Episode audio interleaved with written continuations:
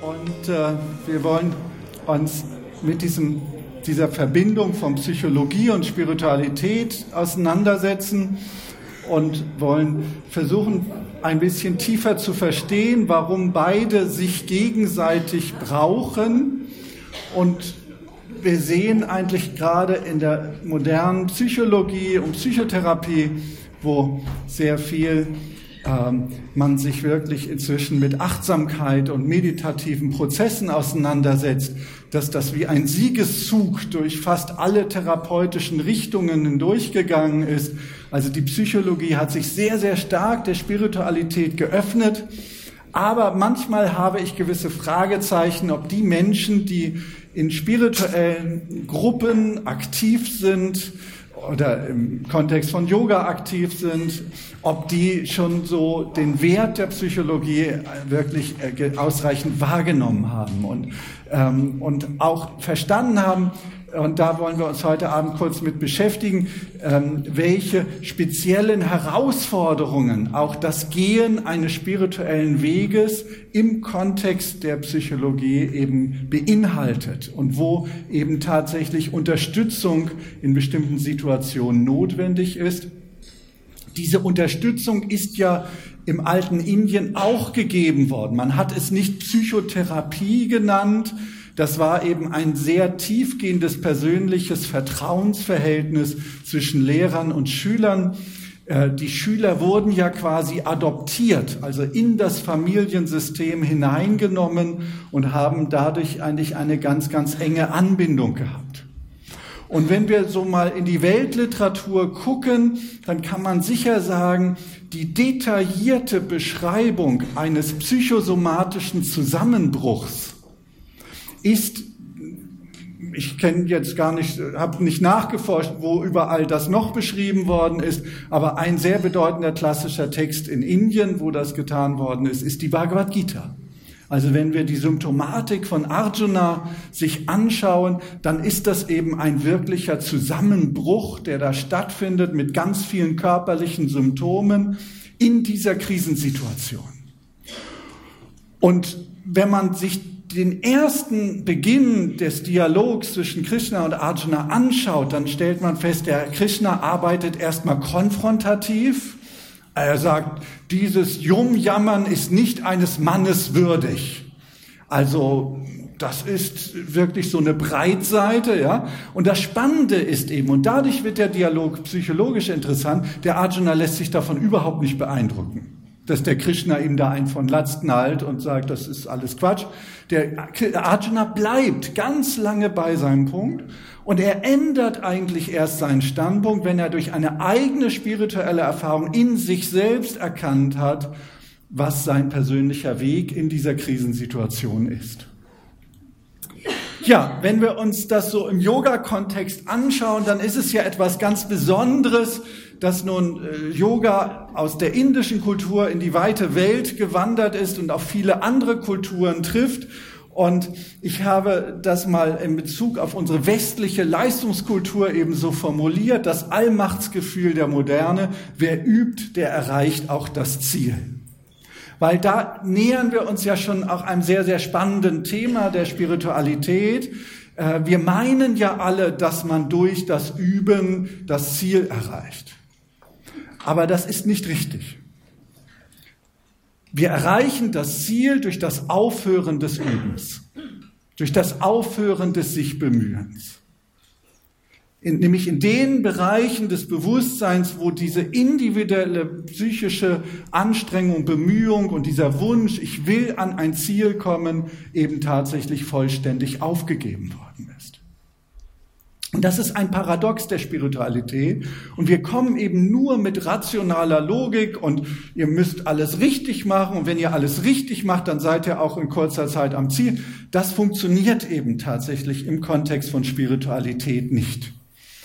Und ähm, ein Tiefenpsychologe, Carl Gustav Jung, hat sich ja teilweise sehr kritisch auch geäußert über ähm, die Übernahme von östlichen äh, Praktiken in die westliche Kultur.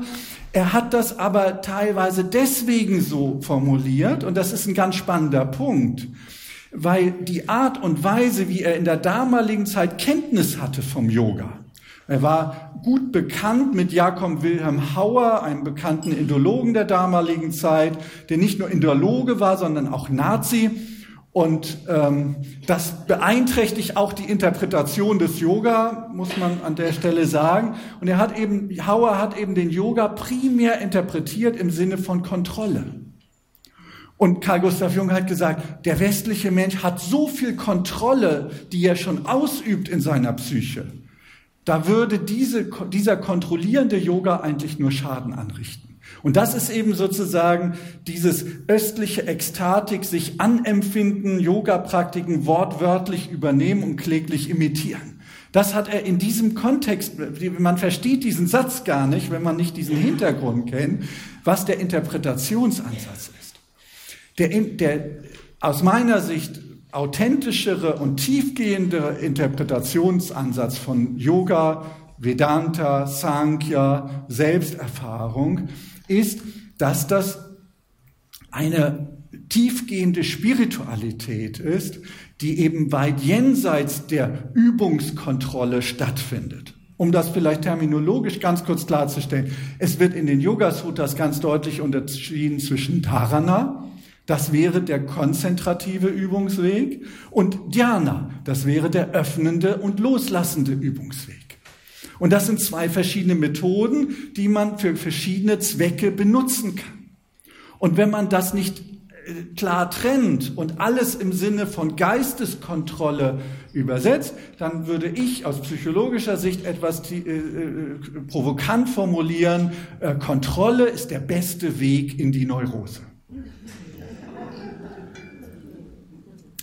Was die altindische Philosophie ja in ganz wunderbarer Weise hervorgebracht hat, ist ja ein Konzept der Psyche, ein Modell, wie man die Psyche verstehen kann. Aber eben nicht eine ausgearbeitete Psychotherapie. Da ist die buddhistische äh, Philosophie und Psychologie inzwischen etwas weiter. Die haben sozusagen auch moderne Formen der buddhistischen Psychotherapie inzwischen ausgearbeitet und entwickelt. Und ich denke, das wird so die Aufgabe der nächsten 10, 20 Jahre sein, das eben auch für Yoga und Vedanta-Tradition umzusetzen. Also wie man das sozusagen, was die alten Weisen Indiens gedacht und wahrgenommen und erlebt haben, eben in eine moderne Form der ganzheitlichen Psychotherapie übersetzen kann. Ich verstehe eben den achtfachen Pfad, Ashtanga Yoga, eben als ein Pfad der Integration. Und diese Integration ist eben auch eine, die von außen nach innen geht und von innen nach außen. Und deswegen habe ich sozusagen diese verschiedenen Stufen oder Ebenen der Psyche, die, denke ich, den meisten Yoga-Praktizierenden bekannt sind. Da kann ich jetzt nicht im Detail drauf eingehen ähm, ähm, habe ich so mal horizontal angeordnet, mit dem Ahankara, dem Ich-Bewusstsein in der Mitte, was leider in spirituellen Kreisen eben oft ganz schlecht abschneidet. Ne?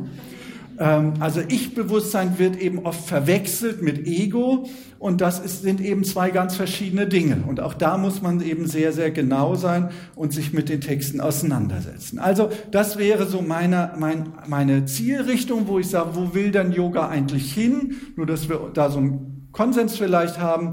Verbindung aller Aspekte von außen nach innen und von innen nach außen. Also eine gewisse Transparenz, eine Verbindung, eine, ein Strömen können von Erfahrungen in beide Richtungen.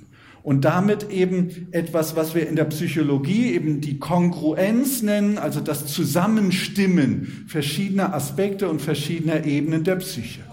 Und da sind wir eben gar nicht so weit weg von der tiefen Psychologie. Hier jetzt mal so die Gesamtpsyche aus äh, Sicht äh, von C.G. Jung in einem Modell dargestellt und wir sehen eben, hier steht dieses Selbst so in der Mitte, das ist eine andere Positionierung, wobei Jung auch wieder Formulierungen benutzt, die tatsächlich in altindischen Schriften auch stehen könnten. Er sagt einmal, das Selbst ist der Kern und der Umfang der Psyche. Und das ist ja in sich ein Widerspruch, aber dieser Widerspruch passt eben zur Realität des Selbstes, auch wenn die Realität des Selbstes in der tiefen Psychologie wieder anders betrachtet wird als im klassischen Yoga oder im Sankhya oder im Vedanta. Aber das nur nebenbei. Also, wenn das Selbst eben Umfang der Psyche auch ist, dann gehört eben auch alles, was in die Psyche hineingehört, zum Selbst dazu. Und allein das ist schon eine sehr, sehr spannende Aussage, wenn man versucht, das gedanklich weiterzudenken. Nicht? Und das, was wir sehen, ist eben hier auch so ein Verhältnis innere Welt und äußere Welt. Und die beiden müssen irgendwie in eine Balance kommen und sich da ausgleichen in einer guten Form. Ich zitiere jetzt einmal aus einem ayurvedischen Text, der ja auch sich mit der Psyche beschäftigt hat. Und äh, der Ayurveda sieht ja auch die psychische Gesundheit als eine wesentliche Grundlage der körperlichen Gesundheit. Also wenn auf der psychischen Ebene Probleme da sind, dann können die sich eben in den Körper übertragen, also im Sinne auch einer psychosomatischen äh, Krankheitsentstehung. Und hier wird eben das nochmal so klar formuliert. Dieses höchste Selbst ist eben aus Sicht der altindischen Weisen frei von krankhaften Störungen.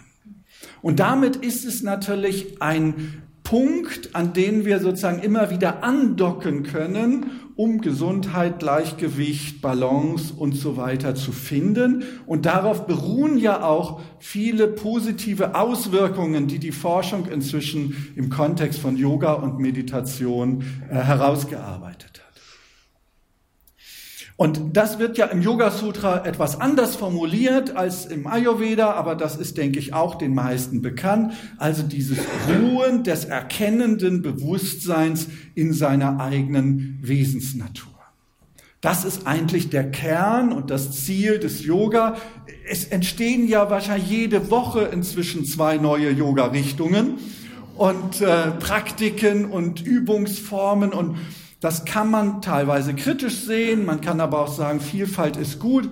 Äh, wichtig ist, finde ich, dass wir eben den Kern verstehen und sagen, dient die Art und Weise des Übens wirklich dazu, diesen Zustand herbeizuführen, dass das erkennende Bewusstsein in seiner eigenen inneren Natur ruhen kann dass also ein Zustand der Stille erreicht wird. Also Yoga ist im Großen und Ganzen, es gibt in Indien natürlich eine riesige Vielfalt, aber im Großen und Ganzen ist es äh, ein System, das eben die sogenannte Enstase, also das Ruhen in sich selbst, als Gegenbegriff zur Ekstase, wo man so aus sich herausgeht, eben anstrebt. Ja, und das ist ein Vers aus der Bhagavad Gita, die ich am Anfang schon erwähnt habe, der, äh, ich finde, man kann über diesen Vers jahrelang nachdenken. Ich finde den total spannend, weil wir ja eigentlich jetzt gerade eben gelernt haben, das Selbst ist doch so positiv und wenn ich Kontakt zu meinem Selbst habe, dann ist das doch alles gut. Und hier heißt es aber, man möge durch das Selbst das Selbst erheben, das ist sozusagen die positive Seite. Nicht möge man sich durch das Selbst erniedrigen, denn allein das Selbst ist sein Freund und allein das Selbst ist sein Feind. Was heißt dieser letzte Satz? Das Selbst ist sein Feind.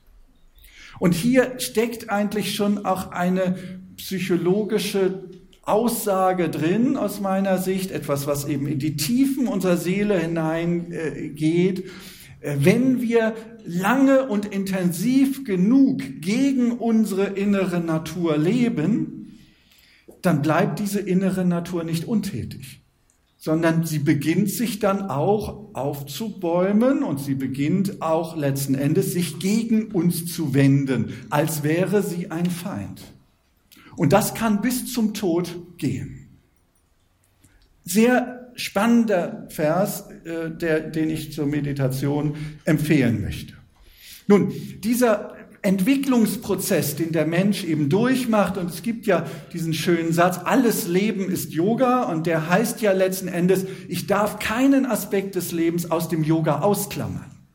Ich meine, dass dieser Satz eben nicht ausdrückt, wir müssen alles zu einem Yoga immer machen. Das, dann kommen wir letzten Endes in eine Verkrampfung hinein. Ähm, aber dass alles Leben zum Yoga dazugehören kann.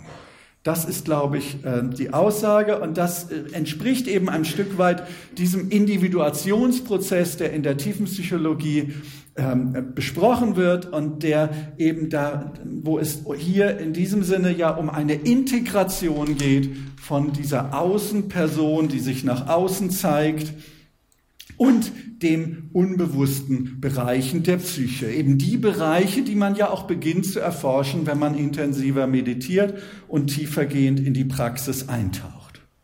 Auch in der humanistischen Psychologie gibt es einen Begriff des Selbst, der ist jetzt nicht so hoch spirituell formuliert, wie die altindischen Philosophen das tun würden, der ist etwas pragmatischer und ähm, mehr auf das diesseitige, konkrete Leben hin formuliert. Aber es sind auch Modelle und Konzepte, die man mit Spiritualität sehr, sehr schön verbinden kann. Und ich glaube, das ist ja das ganz Wichtige, dass wir äh, versuchen, nicht so ein Schwarz-Weiß-Denken zu behalten, sagen, ja, alles, was der Westen hervorgebracht hat, das ist ja Stückwerk und das ist ja nicht ganzheitlich. Und ähm, im Westen finden, im Osten finden wir jetzt die reine Spiritualität. Ne? Und in der ersten, in den ersten Jahren unserer Begeisterung für Yoga und Spiritualität haben wir vielleicht selbst manchmal so gedacht. Ne? Und da sozusagen wieder herauszukommen und zu sagen, es geht darum, auch dass diese äh, ganzheitlichen Konzepte und Modelle in der westlichen Psychologie aufzufinden, das ist eben die große Aufgabe und Herausforderung. Ja, alle haben wir irgendwie diese Sehnsucht nach der Einheit und sagen, da möchte ich so gerne hin. Und das ist was ganz Schönes, weil es hat zur Folge, dass man dann seine Praxis ernsthaft und intensiv betreibt. Aber auch da gibt es eben eine Schattenseite. Es kann eben sein, dass man so sehr sich nach dieser Einheit sehnt, dass man sagt, ach, die Welt und Außen und das alles schlecht und ist alles Tamas und will ich gar nichts mehr mit zu tun haben und so weiter. Ne?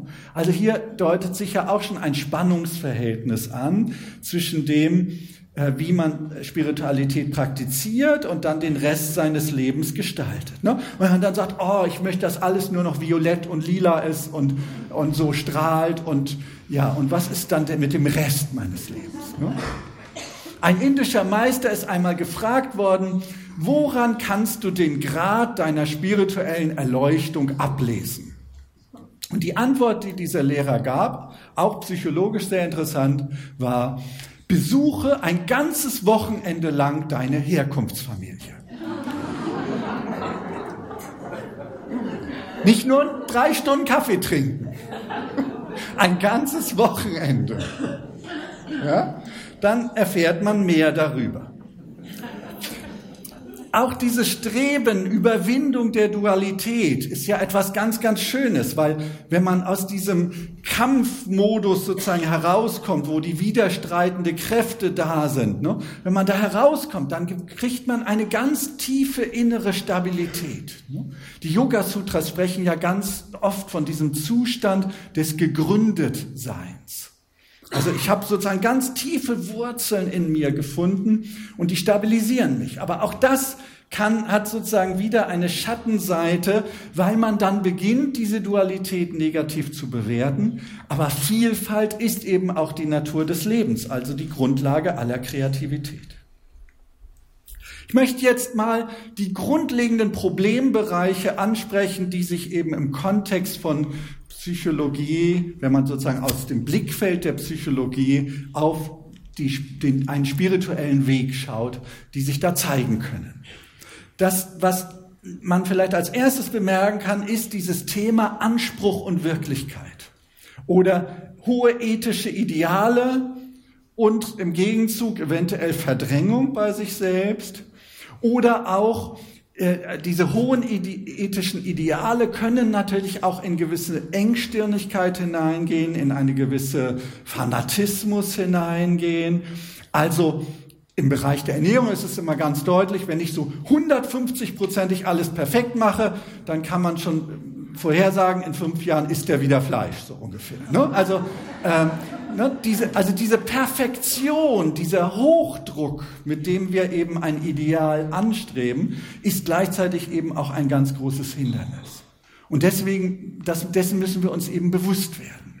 Und es kann natürlich dann auch so eine Enttäuschung und Ernüchterung eintreten, also Menschen, die so in spirituelle Gruppen gehen und dann irgendwann merken, oder oh, menschelt das ja genauso. Und es menschelt manchmal noch mehr weil die Menschen manchmal auch dünnhäutiger sind, weil, weil wenn man intensiver praktiziert, dann kommen da auch Sachen zum Vorschein. Also diese Erwartungen, was machen wir damit? Wie gehen wir damit um? Ein zweiter grundlegender Problembereich, wo man ja Strategien braucht, wie man sich damit auseinandersetzt und wie man damit umgehen kann und so weiter, ist das Thema äußere Regeln und innere Reifung. Also wenn ich da wieder sozusagen den Buchstaben des Gesetzes, der heiligen Schrift, der Yoga-Schriften und so weiter folge, ist das immer gut? Ist das für das Wachstum, was von innen her erfolgen soll, wirklich gut? Zwei buddhistische Mönche waren auf Wanderschaft. Und es hatte viel geregnet, es war schlammig, es war alles ein ungemütliches Wetter. Und sie kamen durch ein Dorf und früher gab es ja noch nicht geteerte Straßen und am, am, am Straßenrand auf dem Bürgersteig, der so notdürftig beschäftigt, befestigt war, stand eine vornehme, sehr, sehr schöne Frau in so einem Seidenkimono.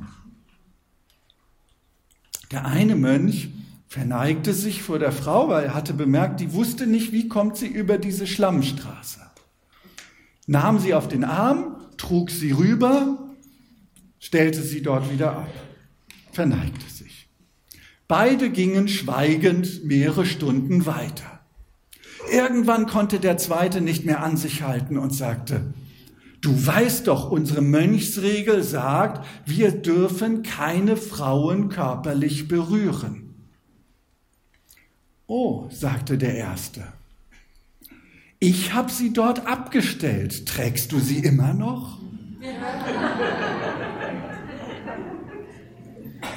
Das zeigt so ein bisschen dieses Verhältnis, ja? Wie ist das mit äußeren Regeln und wie geht, wie geht es einem Menschen, wenn diese äußeren Regeln immer mehr das Leben sozusagen einengen, immer mehr in eine Kontrolle führen und wo bleibt dann die authentische Spiritualität? Wo bleibt dieser innere Raum, der eigentlich offen ist? Der nicht definiert und festgelegt ist? Nächstes Thema, ganz wichtiges Thema, wenn man von der freudschen Psychoanalyse her ausgeht, das wichtige Thema überhaupt. Und man sollte das nicht unterschätzen. Man denkt manchmal, oh ja, wenn man spirituell ist, dann ist man so mit diesem Thema irgendwie schon ganz klar und so weiter. Also Spiritualität und Sexualität, finde ich, brauchen eine sehr tiefgehende Betrachtung. Und wir müssen uns damit, finde ich, gerade im Yoga-Kontext intensiv auseinandersetzen, weil es einfach in Indien über Jahrhunderte eine starke Strömung des zölibatären, weltabgewandten, asketischen Yogas gab. Und um das vielleicht auch, wenn wir uns im Raum hier umschauen, nochmal klar zu machen, dieser asketische, weltabgewandte Yoga war männerdominiert. Da gab es eigentlich fast nur Männer. Die Menschen, die im Westen Yoga praktizieren, leben größtenteils ein praktisches Leben mit Familie und Beruf und allem Möglichen. Und wir müssen uns fragen, und ich versuche diese Fragen so innerlich mir weiterzustellen, um, um einfach zu gucken, was tut Menschen da wirklich gut und was tut ihnen nicht gut. Eben zu fragen, wie ist das denn mit diesen Regeln und sind die wirklich für alle gut und sinnvoll und womit müssen wir uns damit auseinandersetzen und so weiter. Ne? Und natürlich kommt auch der Yoga aus der altindischen Kultur, die war tendenziell traditionell. Wir leben aber jetzt in einer modernen Zeit. Sie war tendenziell patriarchalisch oder nicht nur tendenziell, sondern megapatriarchalisch. Und wie ist denn unsere heutige Haltung ja, zum Thema verschiedene Formen von Sexualität und so weiter. Ja? Und wenn man dann irgendwas nachbetet, was irgendein Inder gesagt oder geschrieben hat, da muss man sich tatsächlich fragen, ist das jetzt durchdrungenes Wissen oder nicht? Und ich habe das Gefühl, äh, wenn das Ganze so geht, ja auch eben in Richtung der Kontrolle nur, ja, dann darf man ja auch den Knoblauch nicht essen. Ja, der Knoblauch ist ja ein Aphrodisiakum. Ähm, und ich habe das Gefühl, manchmal in Yogakreisen, man macht sich zu viel Gedanken über Knoblauch und weniger Gedanken über seine Charakterschwächen. Und da müssen wir so ein bisschen gucken. Also das Außen wird so betont, ja, die Regel. Ich habe vor einiger Zeit in einer Meditationsleiterausbildung einen, einen, einen Teilnehmer gehabt, der, glaube ich, mehr meditiert als die meisten von uns. Der hat wirklich zwei Stunden täglich meditiert, seit ganz vielen Jahren. Sehr konsequent und tiefgehend. Und der isst jeden Tag zwei Knoblauchzehen. Und der hat eben äh, sagt, ich habe es ausprobiert. Es macht meinen Geist nicht dumpf. Vielleicht macht es beim anderen auch den Geist dumpf. Das ist ja mit der Wirkung von Substanzen eben auch sehr komplex und sehr schwierig. Aber wenn wir eben so von vornherein immer sagen, das ist schlecht und das ist gut. Und das, was ich eigentlich von Spiritualität gelernt habe, ist ja äh, den Punkt, dass man eigentlich aufhören sollte zu werten. Und ich habe inzwischen festgestellt, es gibt nirgendwo mehr Wertungen als in spirituellen Gruppen weil man alles irgendwie bewertet und alles einteilt. Also auch da, glaube ich, müssen wir uns so Gedanken drüber machen, wie wir mit diesen Themen umgehen und wie wir da äh, äh, einen sinnvollen Weg finden. Ne? Und der Missbrauch, um das nur mal beim Namen auch zu nennen, der findet eben nicht nur im Christentum und bei den Katholiken und bei den Protestanten statt, sondern er findet auch bei den Buddhisten statt und auch bei den Hindus. Ne? Überall, wo wir solche Traditionen haben, findet das statt. Und es findet statt, wenn dieses Thema Sexualität eben nicht integriert und nicht wirklich angeschaut ist. Und deswegen finde ich, ist es ein ganz, ganz wesentliches Thema, wo man sich fragen muss, was, wie positionieren wir uns da? Was sind die, was lehren wir? Was erzählen wir den Menschen? Und führen wir dazu, führt dieses Lehren dazu, dass die Menschen in sich selbst zufriedener und glücklicher sind oder erzeugen wir eigentlich unheimlich viele Probleme? Dann natürlich auch da das Thema Gruppennormen und Individualität, ähm, diese Gruppendynamiken, die stattfinden können. Ich denke, hier leben inzwischen fast 200 Menschen, ja, und da gibt es auch Wellen und Bewegungen und das sind nicht nur Einzelne, haben dann eine Meinung. Also das wird spannend, oder? Und es ist spannend, vermute ich. Und sich darüber auch Gedanken zu machen, wie viel tatsächlich Suggestion ist. Also sich zu fragen, was ist eine authentische spirituelle Erfahrung und was ist einfach so Gruppenfeeling. Ja? Und dann kommen eben diese Themen dazu mit Auserwählung und Elitenbewusstsein und äh, wir sind die Reinen ne? und da draußen ist die unreine Welt. Ja, das ist aber nicht Vedanta. Vedanta geht von der Einheit der Wirklichkeit aus. Wie kann ich dann sagen, hier ist die gute Welt und da draußen ist die unreine böse Welt? Dann bin ich ja eigentlich in dem Grundthema des Vedanta noch überhaupt nicht angekommen. Also muss ich mir da auch Gedanken machen. Auch das ist natürlich ein Thema, ähm, wo man einen eigenen Vortrag darüber halten könnte. Also über jedes, jeden Punkt hätte man einen eigenen Vortrag halten können. Und ähm, hier hängen die Gurus und die Lehrer an den Wänden. Es hängt nicht nur einer da, das finde ich bei Yoga Vidya immer sehr sympathisch, dass es dann viele sind. Und trotzdem steht dieses Prinzip natürlich irgendwo da im Raum. Und wie stellen wir uns dazu? Und bedeutet das nun wirklich, dass wir alles glauben müssen und dass jede Aussage, die von einem Guru kommt, nun akzeptiert werden kann? Ich kenne wirklich auch von innen eine ganze Reihe von spirituellen Bewegungen, die aus Indien kommen. Und äh, der Punkt ist, dass das funktioniert wie beim Dorfklatsch. Ja? Einer sagt irgendwas und am Ende des Dorfes kommt das ganz anders an. Und Lehrer sagen manchmal Dinge aus einer Situation heraus zu einem Menschen. Und zehn Jahre später ist das ein ehernes Gesetz, das alle befolgen müssen.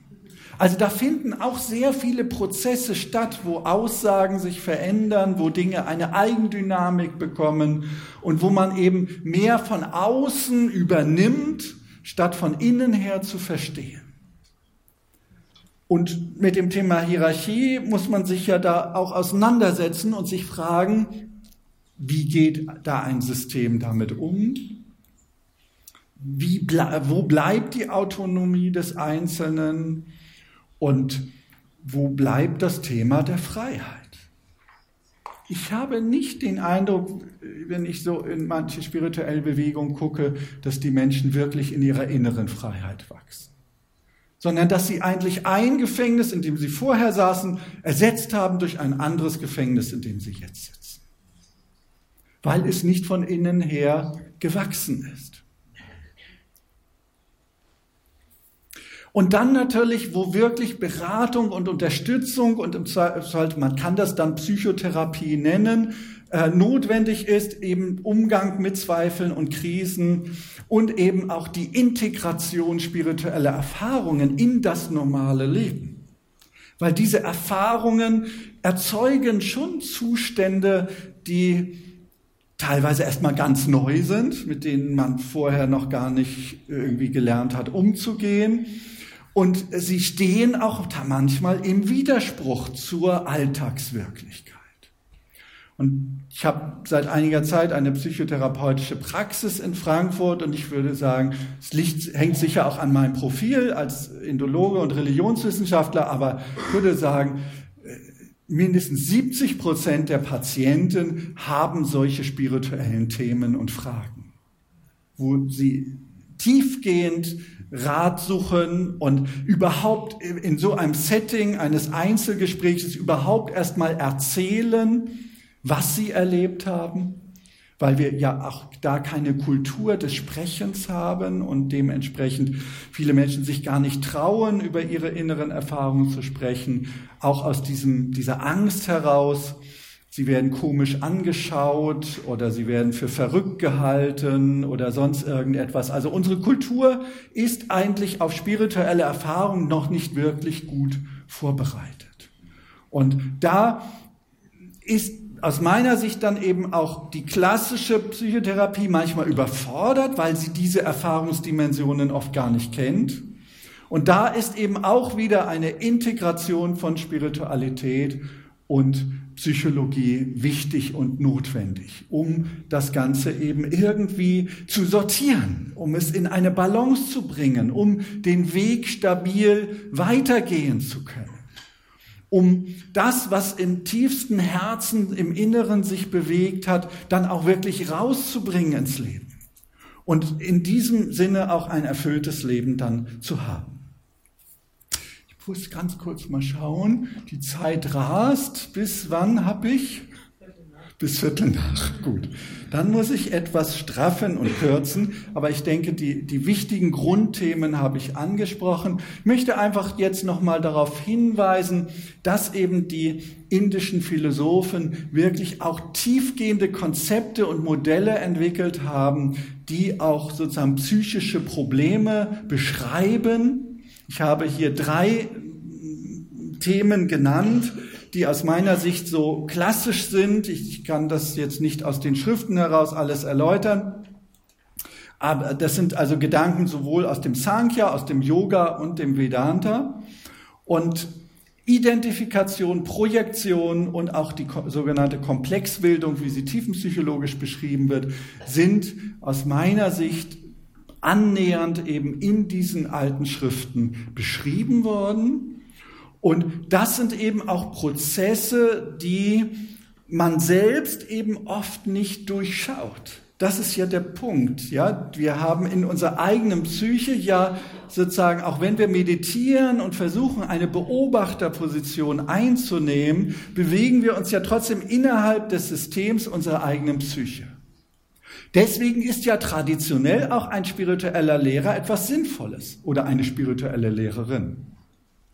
Weil es darum geht, sozusagen von draußen drauf zu schauen, sagen, in welche Falle bin ich jetzt wieder getappt? Ja? Ob es jetzt eben äh, eine, egal welche von diesen dreien es ist. Ja? Und das machen wir eben ganz, ganz oft. Ne? Dass wir uns versuchen, so einen Status zuzulegen. Ne? Wer mehr Rudraksha-Ketten um den Hals hat, ist wichtiger. Ne? So ungefähr. Ne? So, wie auch immer man das so in Yoga-Kreisen dann definieren kann. Ne?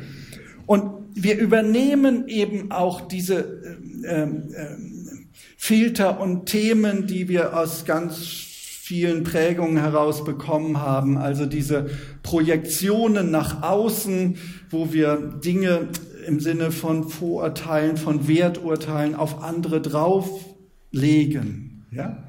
Ist jemand, ich habe einen Freund, der ist spiritueller Künstler, um das ganz kurz mal äh, zu sagen, als wir das erste Mal miteinander essen gegangen sind, hat er Pizza Diavolo bestellt. Das ist die Schafe mit Salami, die dann so brennt. Ne?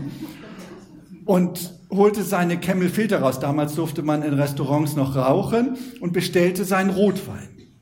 So, wenn wir jetzt von außen schauen auf diesen Menschen, also alles Tamas und dumpf und so weiter.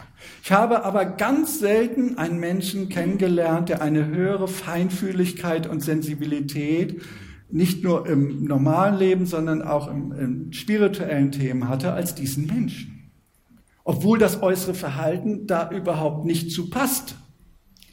Und so, so fangen wir eben immer an, unsere Meinungen zu bilden. Und wenn ich euch eine Literaturempfehlung auf der Basis meines Vortrages geben darf, dann ist das Arno Grün, einer, finde ich, ein Analytiker, der unheimlich tiefgehend äh, innere Prozesse beschrieben und analysiert hat. Und das ist äh, seine Aussage zu dem Thema des Fremden, was ja heute ein ganz großes Thema ist und was im Kontext der weltweiten Globalisierung, nicht nur der Globalisierung des Yoga, sondern eben viele anderer Dinge auch, wird das uns die nächsten Jahrzehnte begleiten. Und ich denke, dass dieser Satz so eine schöne Leitlinie sein kann, ähm, das Thema der Projektion und des Fremden eben angemessen zu verstehen. Der Fremde in uns, das ist der uns eigene Teil, der uns abhanden kam, und den wir Zeit unseres Lebens jeder auf seine Weise wiederzufinden suchen. Manche tun dies, indem sie mit sich selbst ringen, andere, indem sie andere Lebewesen zerstören. Der Widerstreit zwischen diesen zwei Ausrichtungen des Lebens, die beide von derselben Problematik bestimmt sind, wird über die Zukunft unseres Menschseins entscheiden. Ich glaube, diesen Worten kann man sich anschließen.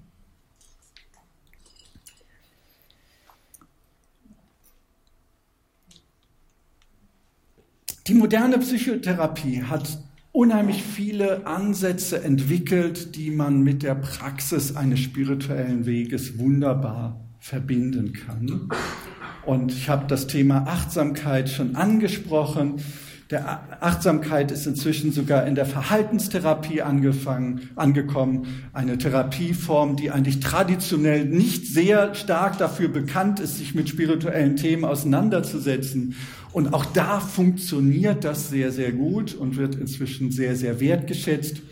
Und das, was ein zweites Thema ist, äh, was ganz wichtig ist, es gibt traditionell dieses Vorurteil, dass eben Psychotherapie immer bedeutet, oh, ich muss in meinen frühkindlichen Modder da rumwühlen und so weiter. Und das ist ja für spirituelle Menschen auch etwas ganz Unangenehmes, weil man ja irgendwie sagt, ja, ich strebe ja zum Licht und weil ich zum Licht strebe, brauche ich das ja alles gar nicht mehr, mich mit diesem Modder auseinanderzusetzen. Und das ist aber heute in der Psychotherapie bei ganz vielen Therapeuten nicht mehr so. Viele Therapeuten arbeiten ressourcenorientiert. Das heißt, sie gucken auch nicht nur auf die Mängel und Schwächen der Psyche, sondern sie gucken auf das, was gut ist und das, was funktioniert und das, was man stärken kann. Und damit gucken sie auch auf die Gegenwart und auf die Zukunft. Und ich finde, wenn man etwas lernen kann vom Yoga, dann ist es eben doch diese Aussage, dass heute der Beginn des Rest meines Lebens ist und dass ich heute beginnen kann, irgendeinen kleinen Schritt zu tun. Und wenn ich das mache, dann wird meine Situation morgen, übermorgen, in fünf Jahren, in zehn Jahren eine andere sein. Also diese Gegenwarts- und Zukunftsorientierung zu entwickeln, das ist etwas, was tatsächlich im Yoga und auch in der modernen Psychotherapie eigentlich in äh, guter Weise umgesetzt wird. Ihr seht, ich habe viel zu viele Folien gehabt. Ich dachte, ich kann ein bisschen mehr schaffen, aber andererseits ähm, können wir das ja in Zukunft weiterführen. Ich habe zum Thema Selbsterfahrung nochmal meine persönlichen Thesen mitgebracht die eben im Kontext von sich öffnen für die Innendimension des Selbst eben eine Bedeutung haben. Ich habe das so formuliert, Selbsterfahrung wächst von innen. Das heißt, wir können es nicht machen. Selbsterfahrung entsteht, wenn wir Ja zu uns selbst und zu unserem Lebensweg sagen können. Es gehört also alles dazu. Ich nehme mich immer mit, auch wenn ich in der Höhle im Himalaya sitze. Selbsterfahrung entsteht, wenn wir die Gewalt gegen uns selbst loslassen können. Und Selbsterfahrung bedeutet, innere Stärke und Frieden zu finden. Und der zeigt sich dann im Alltag, in den ganz konkreten Situationen mit den Menschen, mit denen wir umgehen. Und Abschließen möchte ich mit diesem Zitat aus der Avaduta Gita, ein Text der Vedanta-Tradition, den ich selbst äh, teilweise übersetzt und kommentiert habe und den ich für sehr tiefgehend halte in der Beschreibung der Selbsterfahrung. Und da heißt es relativ am Anfang des Textes, die Essenz und Ganzheit des Vedanta liegt in der Erkenntnis, ja in dieser höchsten Erkenntnis, das formlose Selbst welches alles durchdringt, bin ich in meinem natürlichen Sein. Da ist nichts, was ich erreichen muss. Da ist nichts, was nicht da ist. Da ist nichts, wo ich dauernd sage, es fehlt mir was und ich muss noch weiter fortschreiten und so weiter. Es ist etwas, was vielleicht so eine Katze uns ein bisschen vormachen kann. Äh, alles wirklich mal loszulassen und in diesem Loslassen wirklich einen neuen inneren Raum zu finden. Und in diesem inneren Raum ein Freiheitsbewusstsein im Ansatz fühlen zu können, das dann beginnt, von sich aus unser Leben zu tragen, zu bereichern und zu unterstützen. Vielen Dank für die Aufmerksamkeit.